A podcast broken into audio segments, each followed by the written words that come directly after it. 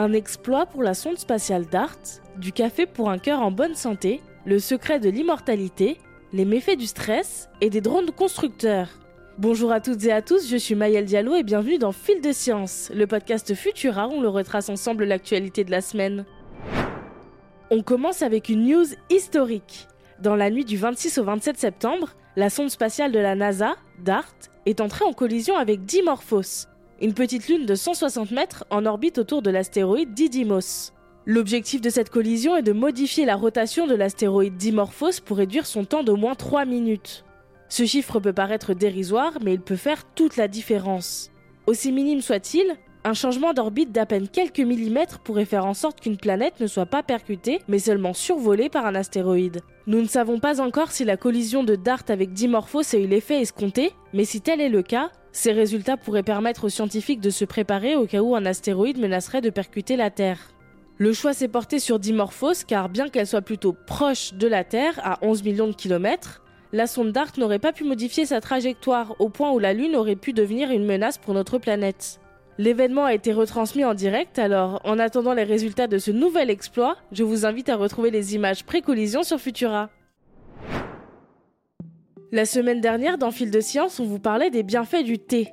Il est désormais temps pour le café de montrer ses secrets. En effet, consommé avec modération, ce dernier ne présenterait pas de risque pour la santé et pourrait même avoir des effets positifs sur le cœur. Mais est-ce que tous les cafés se valent?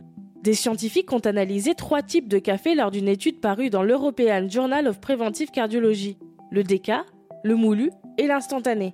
Les résultats sont surprenants. L'incidence de l'arythmie cardiaque et des maladies coronariennes est au plus bas chez les sujets tests qui ont consommé pendant 12 ans 2 à 3 tasses de café par jour. Pour ce qui est du type de café, le déca et le moulu ont des résultats similaires, alors que l'instantané, lui, n'a pas d'incidence sur les maladies cardiovasculaires. Le meilleur élève reste le café moulu, qui est associé à une diminution de l'incidence de près de 20% sur ces maladies. La caféine, qui est une de plus de 100 molécules présentes dans le café, n'est peut-être pas responsable de ces résultats. Mais en tout cas, à vos tasses pour un cœur en bonne santé, avec modération évidemment. J'en profite pour vous inviter à écouter notre épisode de Science ou Fiction. La caféine et la théine, c'est la même chose, vrai ou faux, qui regorge d'informations intéressantes sur ces boissons stimulantes et la meilleure façon de les consommer. Appuyer sur replay et redevenir un bébé dès qu'on approche de la mort, c'est possible. Enfin, c'est le cas en tout cas chez une méduse appelée Turotopsis dorni. Cette petite créature de 4 mm détient peut-être le secret de l'immortalité. En effet, après s'être reproduite, contrairement aux autres méduses, elle peut choisir de ne pas mourir en inversant son cycle de vie. Concrètement, elle rétrécit son corps pour devenir une sphère, un cyste qui dérive jusqu'à s'accrocher au fond de l'eau et générer un nouveau polype qui donnera naissance à de nouvelles méduses entrant ainsi dans un cycle sans fin qui permet à Turotopsis dorni d'échapper à la mort. Grâce à cette découverte, les scientifiques espèrent trouver des réponses aux maladies liées au vieillissement qui préoccupent les humains. Pour voir des schémas illustrant l'impressionnant cycle de cette méduse, rendez-vous sur Futura. On savait que le stress affectait nos corps et nos comportements, mais une nouvelle étude montre qu'il affecte également nos relations amoureuses. Deux scientifiques américaines ont suivi 79 couples de jeunes mariés hétérosexuels pendant 10 jours, durant lesquels les participants ont noté leur comportement, celui de leur partenaire et les sources de stress vécues dans la journée.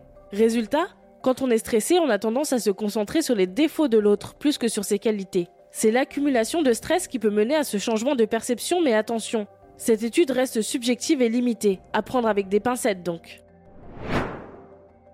Construire des bâtiments avec des drones ce sera peut-être bientôt possible. Des chercheurs britanniques et suisses ont créé un mini essaim de drone capable d'imprimer des structures en 3D. Il fonctionne de manière autonome et coordonnée comme le feraient des abeilles ou des guêpes, mais avec tout de même un superviseur humain apte à réagir en cas de problème. Certains drones sont équipés d'une tête d'impression tandis que d'autres sont équipés de capteurs qui s'assurent que tout est parfaitement aligné. Les drones ont ainsi réussi à construire une structure de 2 mètres faite d'un matériau à base de ciment et adaptée à l'impression 3D.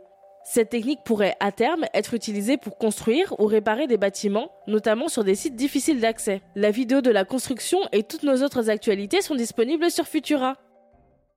Et voilà pour cette semaine. Si cet épisode de Fil de Science vous a plu, pensez à vous abonner, à nous laisser une note et un commentaire pour soutenir ce podcast. Cette semaine, je vous invite à écouter notre dernier épisode de Vitamine Tech, dans lequel Alain Mattei vous parle lui aussi d'une première historique, la nomination d'une femme robot à la tête d'une grande entreprise chinoise. Quant à moi, il ne me reste plus qu'à vous souhaiter un excellent week-end Et surtout, restez curieux. À bientôt.